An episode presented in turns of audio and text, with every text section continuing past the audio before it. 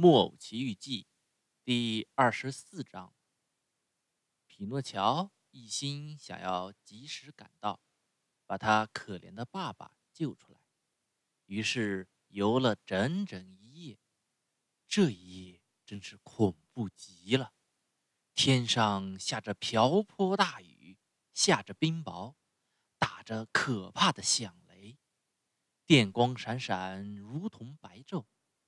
天亮时候，他终于看见不远的地方有一条长长的地平线，这是海当中的一个孤岛。他于是拼了命要游到岸上，可是没成功。波浪翻腾追逐，把它像根小树枝或者稻草似的抛来抛去。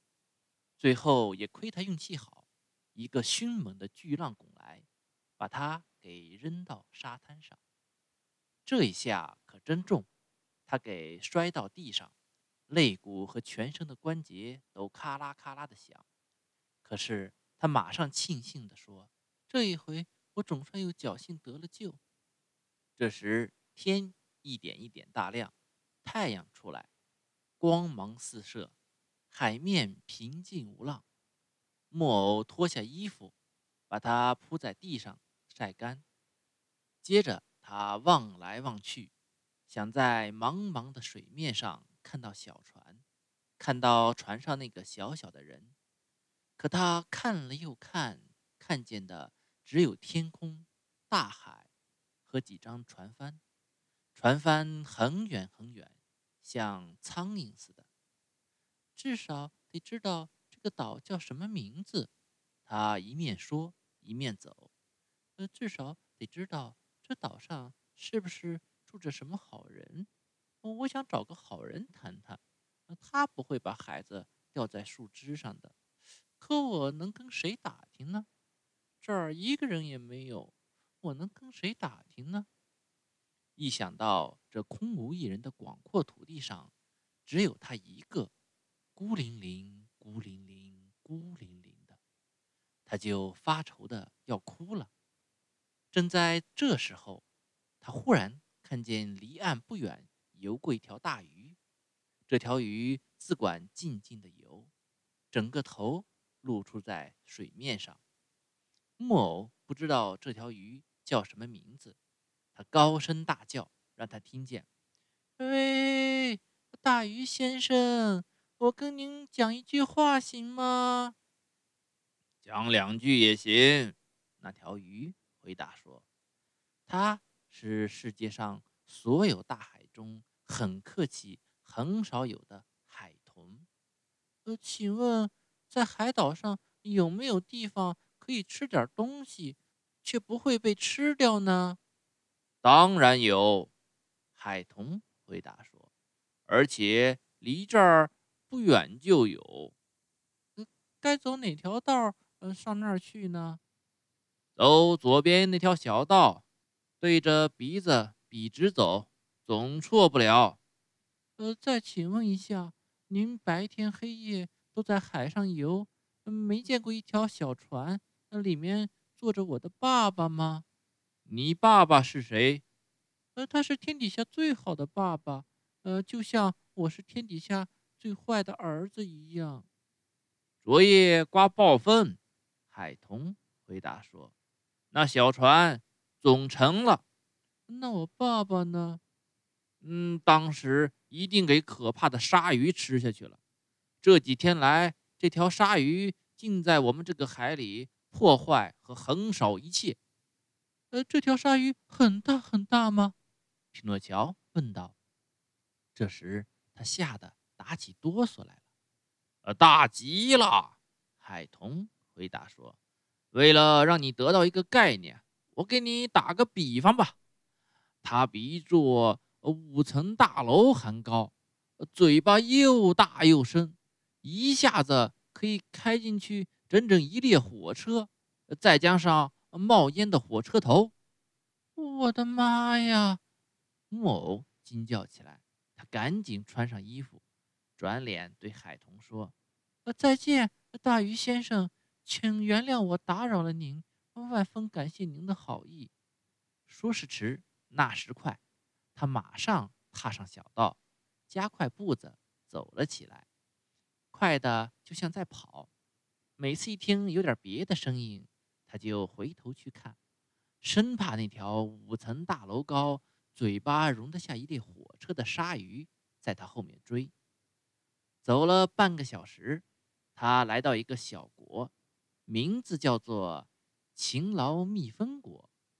街上都是有事跑来跑去的人，他们全都干活，全都有事做，打起灯笼。也找不到一个懒汉和二流子。哦，我明白了。这个不想干活的匹诺乔马上说：“呃，这不是我待的地方，我生下来可不是干活的。”这时候他饿得要命，因为他已经二十四小时没吃东西了，连一碟儿野豌豆也没吃过。怎么办？他只有两个办法可以吃到东西。或者找点活干干，或者是讨个子儿，或者讨块面包。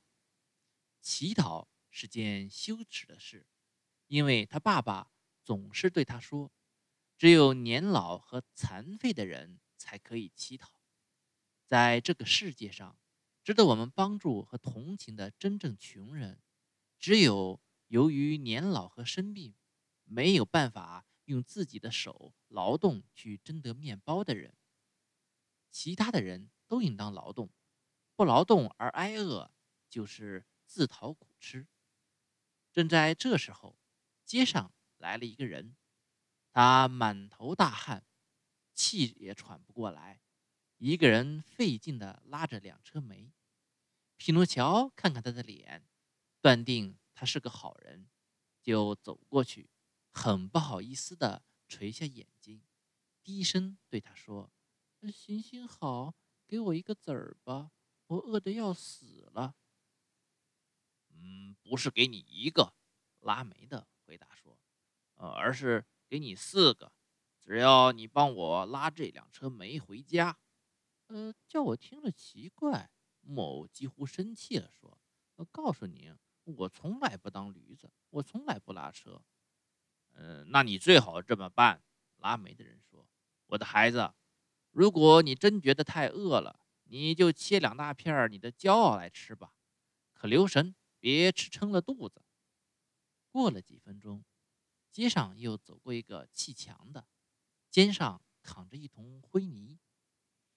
好心的人，行行好，给我这可怜的孩子一个子儿吧，我饿得打哈欠了。呃，很高兴。呃，来跟我一起搬这桶灰泥吧。”砌墙的回答说，“我不是给你一个子儿，而是给你五个。可灰泥太重了。”匹诺乔回答说，“哦，我不想花这力气，弄得筋疲力尽。要是你不想花力气，那么我的孩子，你就舒舒服服打你的哈欠吧，会给你带来好处的。”不到半小时，至少走过了二十个人。匹诺乔向他们一个个讨钱，可他们都回答说：“你不害臊吗？你不要当街乞讨了，还是找点活干干，学着自己挣面包吃吧。”最后，走过一位和善的小妇人，他提着两瓦罐水。“呃，好太太，让我在您的瓦罐里喝一口水好吗？”匹诺乔说，他渴得喉咙发烧。呃，你就喝吧，我的孩子。”小妇人说，“把两瓦罐水放在地上。”匹诺乔像块海绵似的吸饱了水，然后擦着嘴，低声咕噜说：“嘴是不渴了，肚子也不饿就好了。”好心的小妇人听了这两句话，马上接下去说：“呃，这里是两瓦罐水，你帮我拿一瓦罐。”送到我家里，我就给一大块面包。匹诺乔看着瓦罐，不说好，也不说不好。呃，除了面包，还给你一大盆花椰菜，上面浇上油和辣椒酱。好心的小妇人又说，匹诺乔又看了瓦罐一眼，还是不说好，也不说不好。呃，吃完花椰菜，我给你一点好吃的酒心糖。匹诺乔给最后一样好吃的东西吸引住，再也没法抗拒，下定决心说：“嗯，没办法，就给您把这瓦罐水送到家去吧。”瓦罐很重，木偶用两只手拿不动，就用头来顶。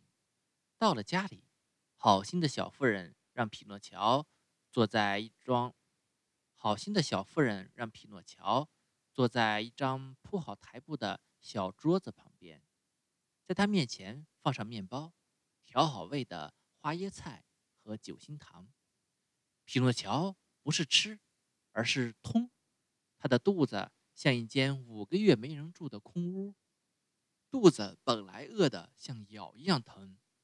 这时一点一点不疼了，他就抬起头来，想要谢谢给他吃饭的小妇人。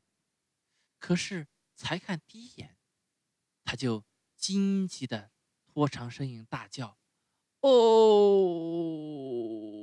他坐在那里呆呆的一动不动，眼睛瞪圆，叉子高高举着，嘴巴里塞满了面包和花椰菜。呃，你为什么这样惊奇呀？好心的小妇人笑着说：“呃，您是？”匹诺乔结结巴巴的回答：“您是？您是？嗯，您好像是……呃，您让我想起了……对对对对，同样的声音，同样的眼睛，同样的头发。对对对对对，您也是天蓝色的头发，像她一样。